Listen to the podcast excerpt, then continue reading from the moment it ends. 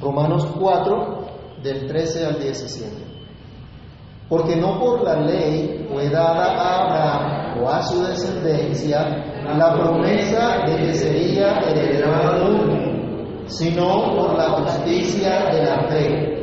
Porque si los que son de la ley son los herederos, vana resulta la fe y hablar la promesa. Pues la ley produce ira, pero donde no hay ley, tampoco hay transgresión. Por tanto, es por fe, para que sea por gracia, a fin de que la promesa sea firme para toda su descendencia. No solamente para la que es de la ley, sino también para la que es de la fe de Abraham, el cual es Padre de todos nosotros, como está escrito, he puesto por Padre de muchas gentes delante de Dios a quien creyó, el cual da vida a los muertos y llama las cosas que no son como si fuesen.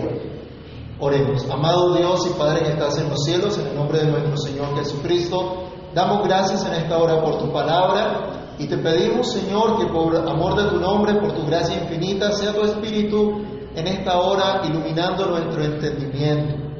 Padre, te pedimos ayuda, nos dirígenos y permítenos que al meditar hoy en tu palabra seamos afirmados, seamos fortalecidos, seamos vivificados. Señor, que tu palabra haga lo que tiene que hacer en cada uno de nosotros y tú la prosperes en aquello para lo cual la enviaste. En el nombre del Señor Jesús damos muchas gracias. Amén. ¿Pueden tomar asiento, hermanos? Nos corresponde esta mañana continuar con nuestro estudio en la carta a los romanos, donde seguimos meditando en el ejemplo que está dando el apóstol Pablo para ilustrar la justificación por la fe y está tomando como ejemplo precisamente a Abraham, conocido como el padre de la fe. Acá él está diciendo, mira, Dios siempre ha tenido una manera de salvar a los suyos ha tenido una manera de obrar en los suyos. Y Dios no cambia, es el mismo ayer, hoy y por los siglos.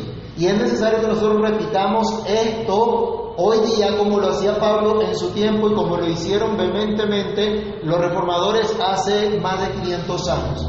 En medio de los pensamientos que han influenciado a la iglesia, que han influenciado en nuestros tiempos, es muy necesario anunciar esta verdad que nos enseña la Escritura de esta justificación por la sola fe. Por eso hoy debemos meditar una vez más que es por fe solamente. Hoy debemos recordar que nuestra salvación se da por la fe solamente y debemos anunciar esta fe en solo Cristo por la sola escritura, para la sola gloria de Dios, por la sola gracia del Señor.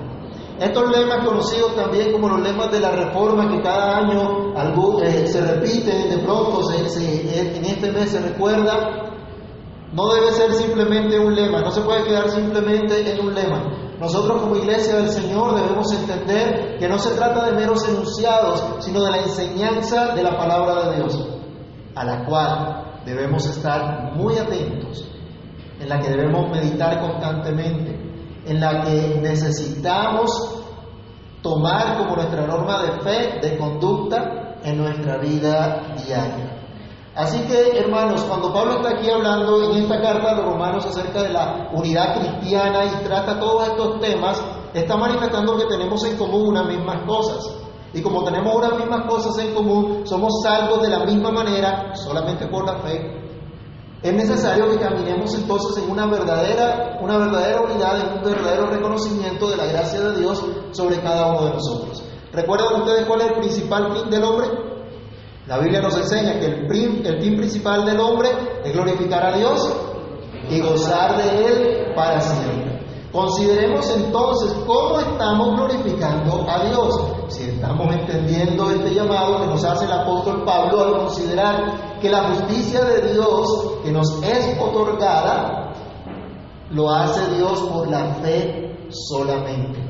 Tal como ocurrió con nuestro padre Abraham. Decimos entonces que es por fe. Y lo primero a meditar en este pasaje hoy de Romanos es que Por fe solamente se obtiene la promesa. Es la primera reflexión del día de hoy. Por fe se obtiene la promesa.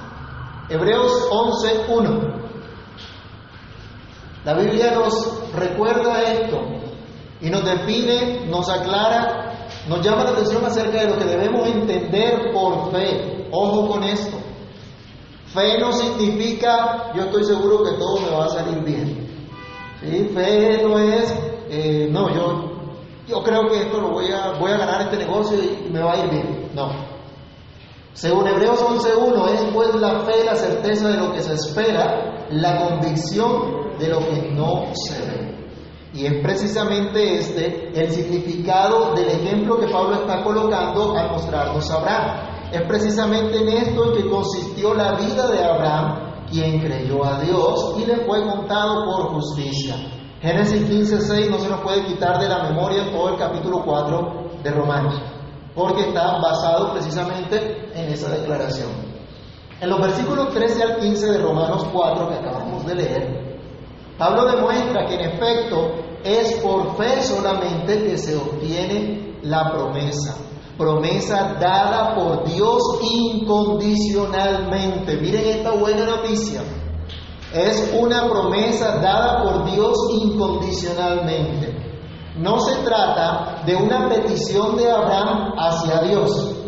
No se trata de un plan trazado por Abraham pidiendo entonces la bendición de Dios sobre dicho plan.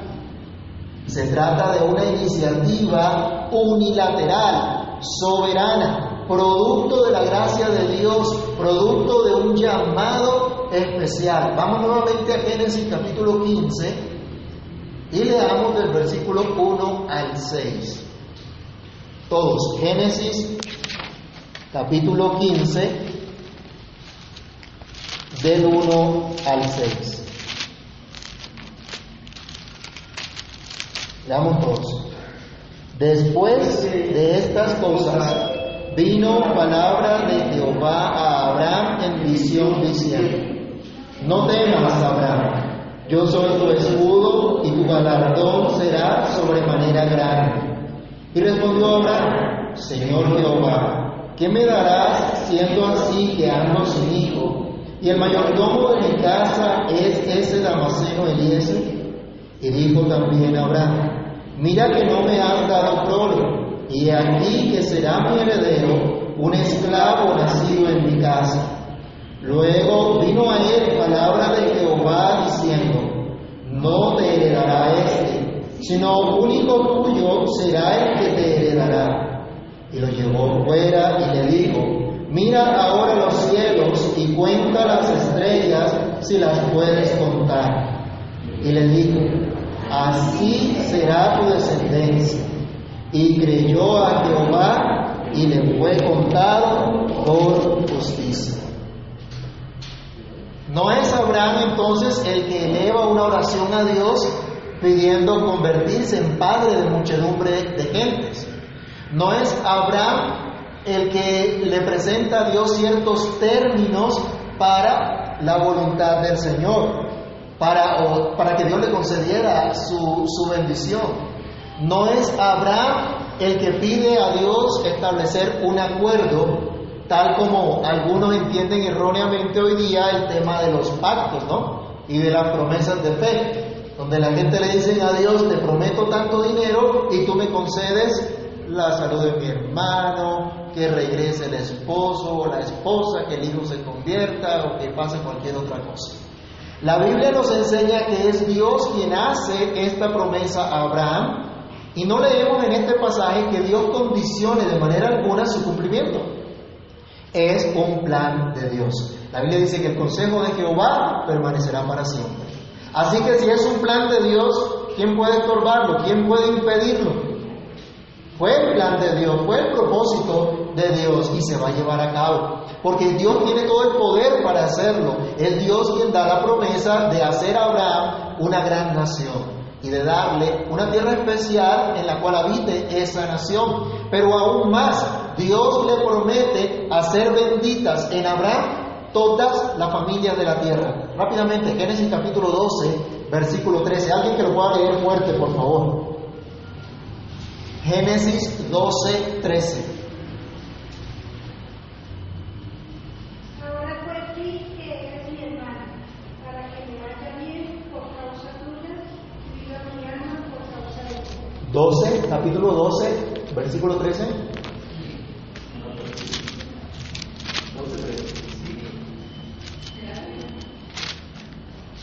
Espéreme que aquí ya entonces me equivoqué colocando la... 12.13. Ahora pues di que Perdón, 3. No 13, sino 3. ¿Doce tres? Sí, señor. Bendeciré a los que te bendijeren y a los que te maldijeren, maldeciré. Y serán benditas en ti todas las familias de la tierra. Dios promete esta bendición, no por la ley. Pablo asegura en el, texto de Romanos que estamos leyendo, dice, no por la ley fue dada a Abraham o a su descendencia la promesa que sería heredero del mundo. Vamos a ver estas promesas. Génesis 15, del 18 al 21. Génesis 15, 18 al 21. Leamos juntos. En aquel día hizo Jehová un pacto con Abraham diciendo, a tu descendencia daré esta tierra, desde el río de Egipto hasta el río grande, el río Éufrates, la tierra de los ceneos, de los ceneseos, los cadmoneos, los eteos, los fereceos, los refaitas, los amorreos, los cananeos, los gergeseos y los jebuseos. En el capítulo 28, versículos 1 al 4, miren lo que ocurre. Génesis 28.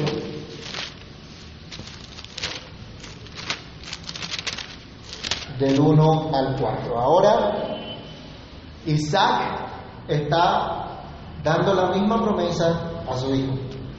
Entonces Isaac llamó a Jacob y lo bendijo y le mandó diciendo, no tomes mujer de las hijas de Canaán, levántate y vete a Padanarán a casa de Betuel, padre de tu madre, y toma allí mujer de las hijas de Labán, hermano de tu madre.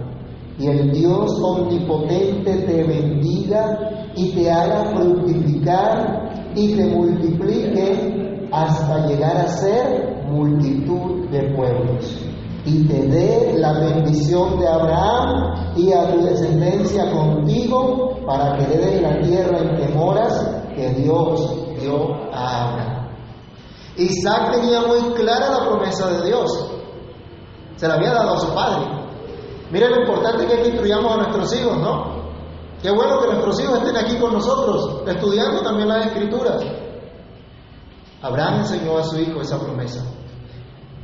¿Y ustedes se acuerdan cómo se había comportado Jacob? ¿Se acuerdan lo que había hecho, la pilatuna que había hecho, no?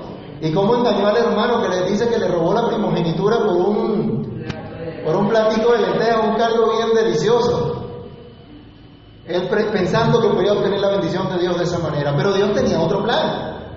Dios tenía otra cosa diferente. Y aunque Isaac en un momento no lo comprendía, ahora en el capítulo 28 de Génesis, él está dando la misma promesa que había recibido Abraham, ahora a su hijo. Él también la recibió, Dios también se la dio a él, y él lo hace igual con su hijo. Vamos a Gálatas, capítulo, perdón, el versículo 13 se me olvidó leerlo también aquí, de Génesis 28. Génesis 13, 28. Y aquí Jehová estaba en lo alto de ella el cual dijo, yo soy Jehová, el Dios de Abraham, tu padre, y el Dios de Isaac.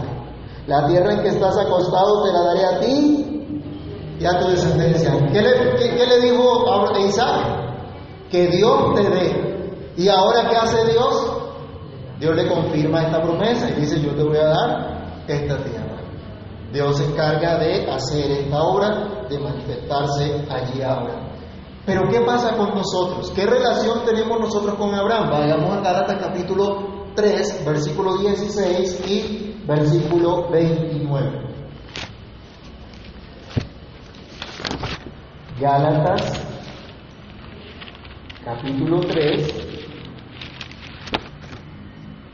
versículo 16, nos dice, ahora bien, a Abraham fueron hechas las promesas y a su simiente. No dice y a las simientes como si hablase de muchos, sino como de uno, y a tu simiente, la cual es Cristo. ¿Cuál es la simiente de Abraham, según entiende Pablo? El Cristo.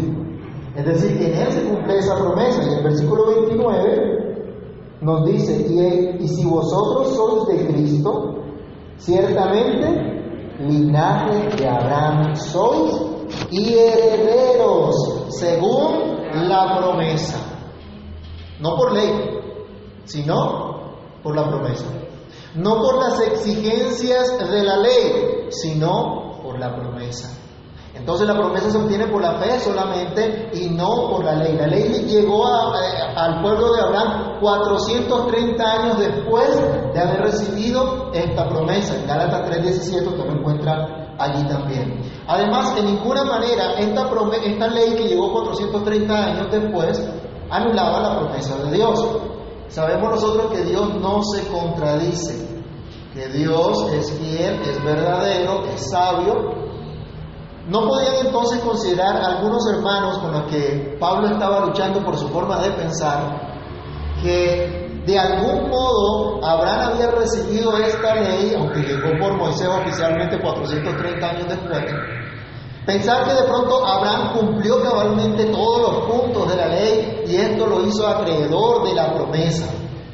Esto no es lo que señala la escritura. La escritura no nos muestra que la promesa fue por la ley, sino por la justicia de la fe. ¿Se acuerdan? Génesis 15:6. Abraham qué hizo? Creyó a Dios y le fue contado por justicia. Esa misma justicia por la cual los creyentes de la iglesia que estaba en Roma, a la que Pablo le escribía, ahora estaban en pie delante de Dios, ahora eran llamados pueblo de Dios. Esa misma justicia por medio de la cual los creyentes en toda la historia de la iglesia y los creyentes de ahora podemos estar delante de Dios. Es la misma justicia que le fue acreditada a Abraham como vimos en Génesis 15.6, la justicia de la fe. Se trata de esa confianza sencilla pero genuina en Dios, en su promesa, en sus palabras. Esa convicción que descansa no en las fuerzas del que cree, sino en la credibilidad y todo poder del que promete. Y quiero enfatizar esto, esa convicción que descansa no en la fuerza del que cree, sino en la credibilidad y todo poder del que promete. La honra, la gloria de esta fe no reposa en el creyente, sino en el objeto de esa fe, como vamos a ver en los siguientes versículos. Es Dios quien atribuye esta justicia a todo aquel que cree, a todo aquel que cree.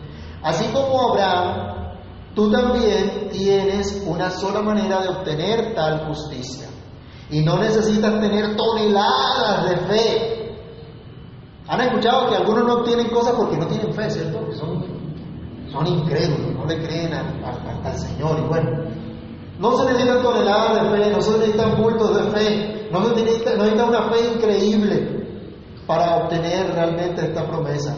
No hay que ser un superhéroe de la fe, solo debes considerar quién te da esa promesa.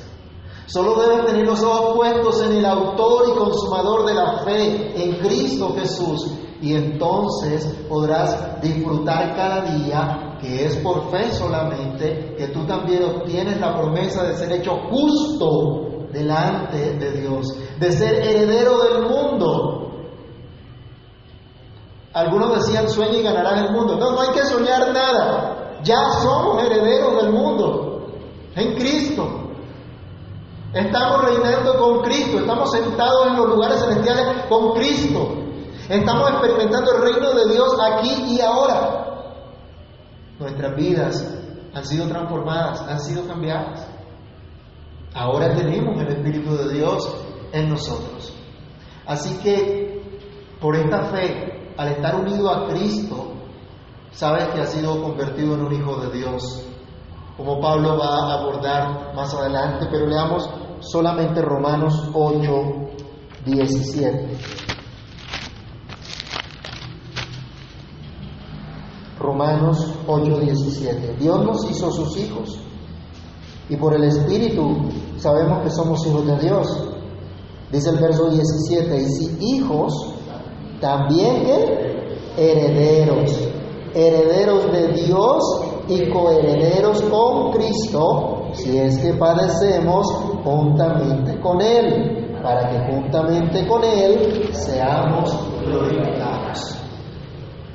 La promesa se obtiene por fe solamente. Pero en segundo lugar, cuando hablamos de fe solamente, hablamos de una fe que permanece, que, que permanece firme por la promesa. La promesa permanece firme gracias al que lo prometió. Gracias al que se comprometió a llevar a cabo esto. Es por fe solamente entonces que la promesa se mantiene firme. En el versículo 14 de, de Romanos, regresamos a Romanos 4, versículo 14 otra vez, se nos dice, porque si los que son de la ley son los herederos, van a resultar la fe y anular la promesa. Contrario a lo que pensaban algunos que, que se consideraban hijos de Abraham, por el solo hecho de pertenecer a una nación en particular o por llevar una señal externa de la promesa, aunque no tuviesen una fe genuina, el apóstol demuestra que la verdadera justicia de Dios se obtiene por medio de la promesa a través de la fe. Y esa promesa se mantiene precisamente por la fe, no por la ley que absolutamente ningún hombre puede cumplir. Cuando usted estudia la vida de Abraham, de Isaac, de Jacob, vemos constantes. La constante es que hay una promesa de Dios. Pero también cuando vemos su carácter, cuando vemos lo que ha pasado con ellos, ¿vemos en ellos algún mérito para que Dios les conceda tal promesa? ¿Vemos en ellos algún trabajo especial para que Dios les dé todas estas cosas? Sí vemos que Dios los cambió, que Dios los transformó, ¿cierto? Jacob cuando salió huyendo de su hermano, salió como un engañador, salió como un hombre que peleaba en su fuerza, que buscaba la manera de obtener lo que quería, y 20 años después, cuando regresa, ¿cómo regresa? La Biblia nos dice que el hombre llega, pasa cojeando. Ya no es el mismo Jacob. Ha sido transformado por Dios. Recibió de su propia medicina también, ¿no? Lo engañaron cualquier cantidad de veces. Fue transformado. Dios trató con él. Con todos los patriarcas el Señor trató. Pero nosotros vemos que ellos recibieron la promesa, la entregaron a sus descendientes confiando en el que había hecho la promesa, no en lo que ellos o sus descendientes pudieran hacer para alcanzarla, tal como vimos en Génesis 28, 3. Veamos Génesis 48, del versículo 15 al 16. Génesis 48,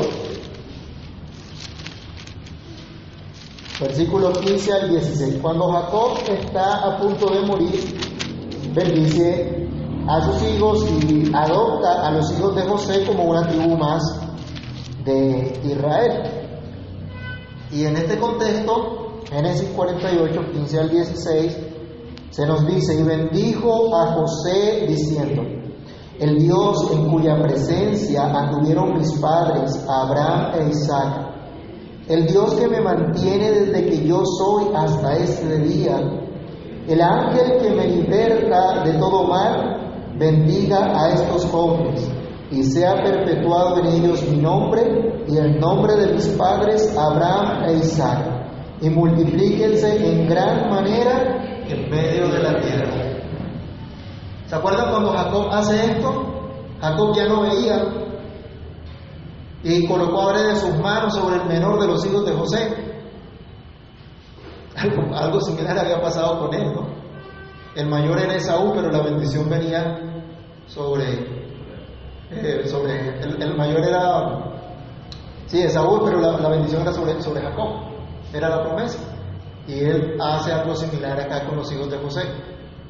Bueno, él ya no veía, él no sabía cuál era el carácter de esos muchachos. Los llegó a conocer cuando llegó a, a Egipto en busca de comida.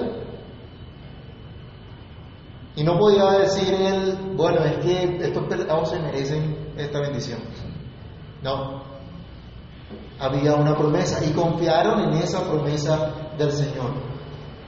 En la historia de los patriarcas no vemos que la promesa hubiese sido puesta bajo alguna condición, no se puso a depender del estricto cumplimiento de la ley, ni los patriarcas, que no conocían el decálogo de las tablas de piedra, ni el pueblo de la época de Moisés, que sí los conoció, pero ninguno de nosotros tampoco ha podido ni podrá, por medio de las exigencias de la ley, alcanzar la justicia divina.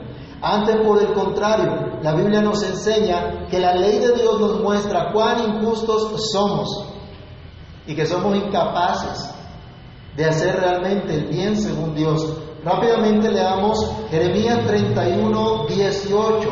Alguien que lea, por favor, Jeremías 31, 18 y otro Romanos 3, 20. Jeremías 31, 18, ¿qué dice?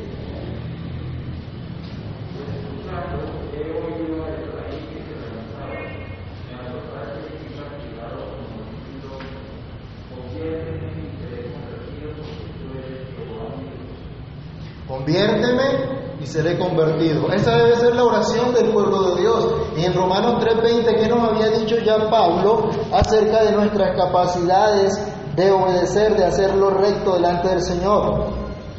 Dice, ya que por las obras de la ley ningún ser humano será justificado delante de él, porque por medio de la ley es el conocimiento del pecado.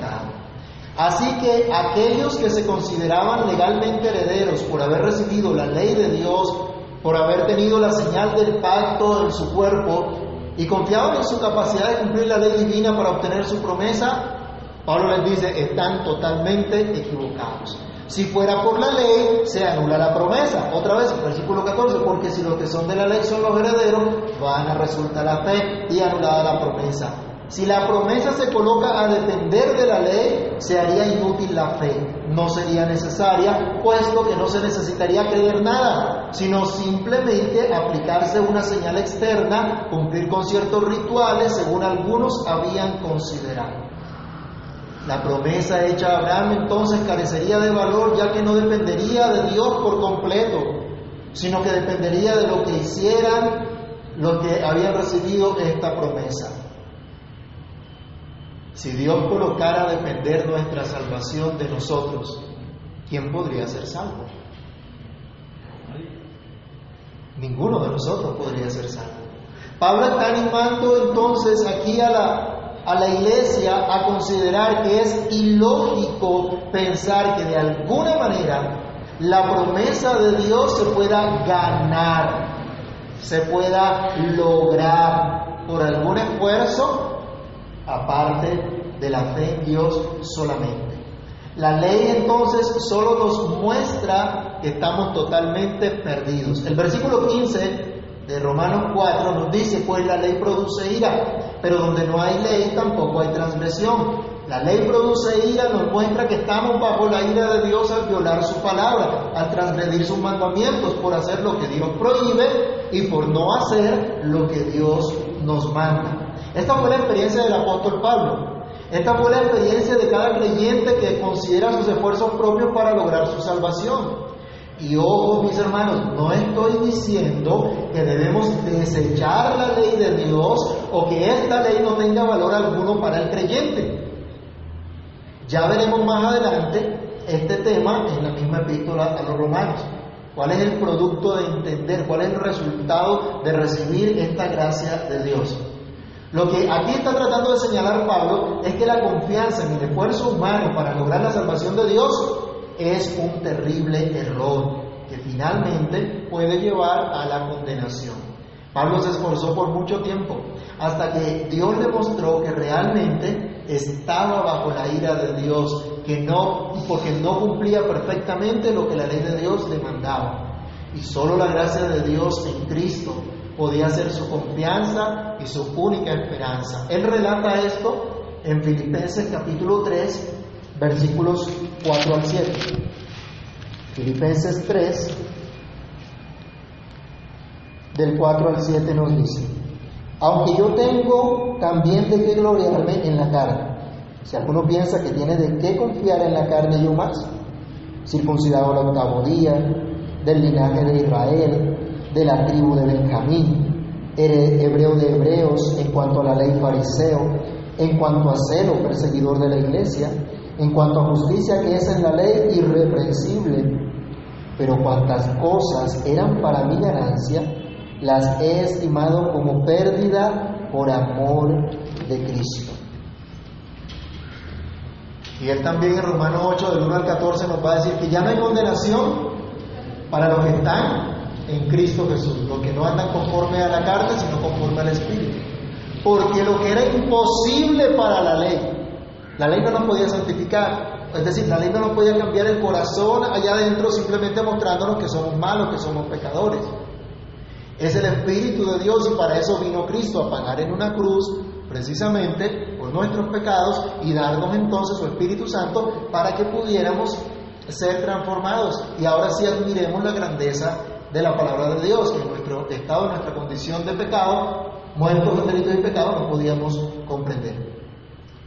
La pregunta para nosotros, hermanos, es, ¿seguimos creyendo entonces que por nuestro esfuerzo propio vamos a lograr nuestra salvación? ¿Vamos a lograr ser declarados justos delante de Dios? ¿Que podemos cumplir la ley y el día del juicio final decir, yo he cumplido? ¿Dependes de tus esfuerzos o dependes de aquel que prometió bendecirte y hacerte heredero del mundo junto con Abraham y todos los creyentes? Si dependes de esta ley, estás bajo ira, porque se hará manifiesta tu transgresión. Pero si dependes de la fe solamente, serás hallado sin transgresión. Serás hallado no culpable, pues en Cristo serás declarado no culpable delante de Dios. Pero dice también en el siguiente versículo el apóstol Pablo, y ese es nuestro tercer punto, es por fe solamente en la gracia de Dios. Por tanto, dice Pablo, es por fe, para que sea por gracia, a fin de, la, que la promesa sea firme para toda su descendencia, no solamente para la que es de la ley, sino también para la que es de la fe de Abraham, del cual es Padre de todos nosotros. Si realmente nosotros creemos que la gracia de Dios es su favor inmerecido, es su grande misericordia derramada sobre el miserable pecador, dicha gracia, al ser un regalo de Dios, no depende en manera alguna de nosotros, de lo que nosotros podamos hacer, no depende del pecador que es beneficiado libre y soberanamente por el Señor. No podemos decir que somos salvos por gracia, pero mantener, mantenemos nuestra salvación por medio de las obras de la ley. De principio a fin, nuestra salvación es de fe en fe. Nuestra salvación es la declaración de la justicia de Dios por la fe. Así pasó con Abraham, así pasó con David, así pasa con todos los creyentes. Es por fe solamente en la gracia de Dios para todos los creyentes, para todos los que han recibido esta promesa.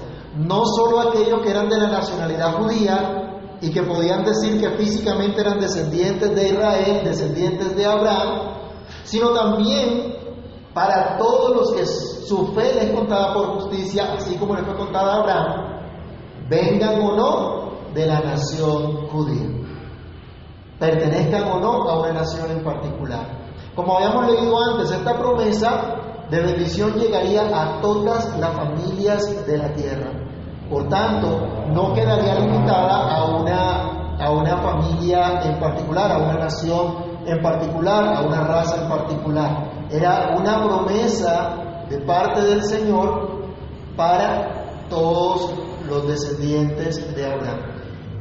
Es solo por la gracia entonces que esta promesa se mantiene mediante la fe, no mediante una perfecta obediencia, los hijos imperfectos de Abraham. Es por fe solamente en la gracia de Dios que permanece esta promesa para los que son hijos de Abraham para los que siguen las pisadas de Abraham, los que siguen la fe de este hombre llamado por Dios a quien el Señor quiso bendecir.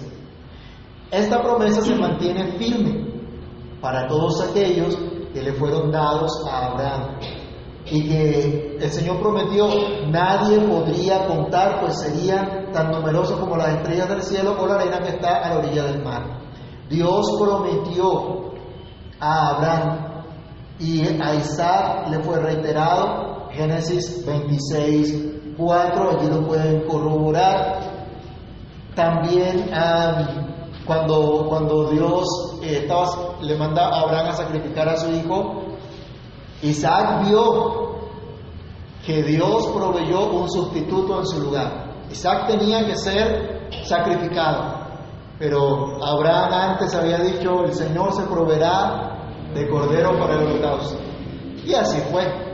Dios proveyó un sustituto para que Isaac no tuviese que morir. Así comprendió él la promesa de Dios y él fue testigo de, de tal promesa y al igual que su padre creyó en aquel que había prometido bendecirle. Y esto fue lo que entendió él después, lo que él enseñó a su hijo. Veamos esta cita, Génesis 31, 42. Génesis 31, 42. Si el Dios de mi padre Dios de Abraham y temor de Isaac no estuvieran conmigo, de cierto me enviarías ahora con las manos vacías, pero Dios, vio mi aflicción y el trabajo de mis manos y te reprendió anoche, le decía Jacob a Labán cuando oía de él. Acá en este versículo quiero resaltar cómo eh, eh, Jacob está hablando de el temor de Isaac vio en, Isaac, aprendió en Isaac el temor de Dios. Quiera el Señor que nuestros hijos aprendan eso y que nosotros podamos inculcar, mostrar esto también, el temor de Dios. Isaac, Jacob, aprendieron de Abraham, un hombre de fe, un hombre que creyó a Dios y fue declarado justo por Dios mismo. Esto enseñó a sus descendientes y esto es lo que ha hecho Dios con su pueblo de generación en generación.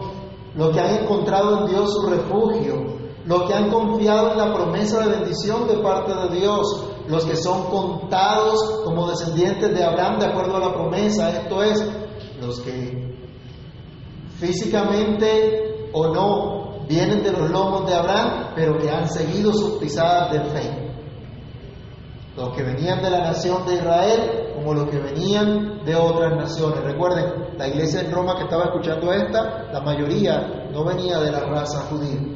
Entonces estaba diciéndoseles que ellos también eran hijos de Abraham por la fe. Los que siguen la pisadas de Abraham, quienes, todos de quienes todos los creyentes venimos a ser sus hijos. Es entonces por la fe solamente en la gracia de Dios para los que como Abraham creen en la presencia de Dios. El apóstol Pablo cita, como está escrito, te he puesto por padre de muchas gentes delante de Dios a quien creyó, el cual da vida a los muertos y llama las cosas que no son como si fuesen.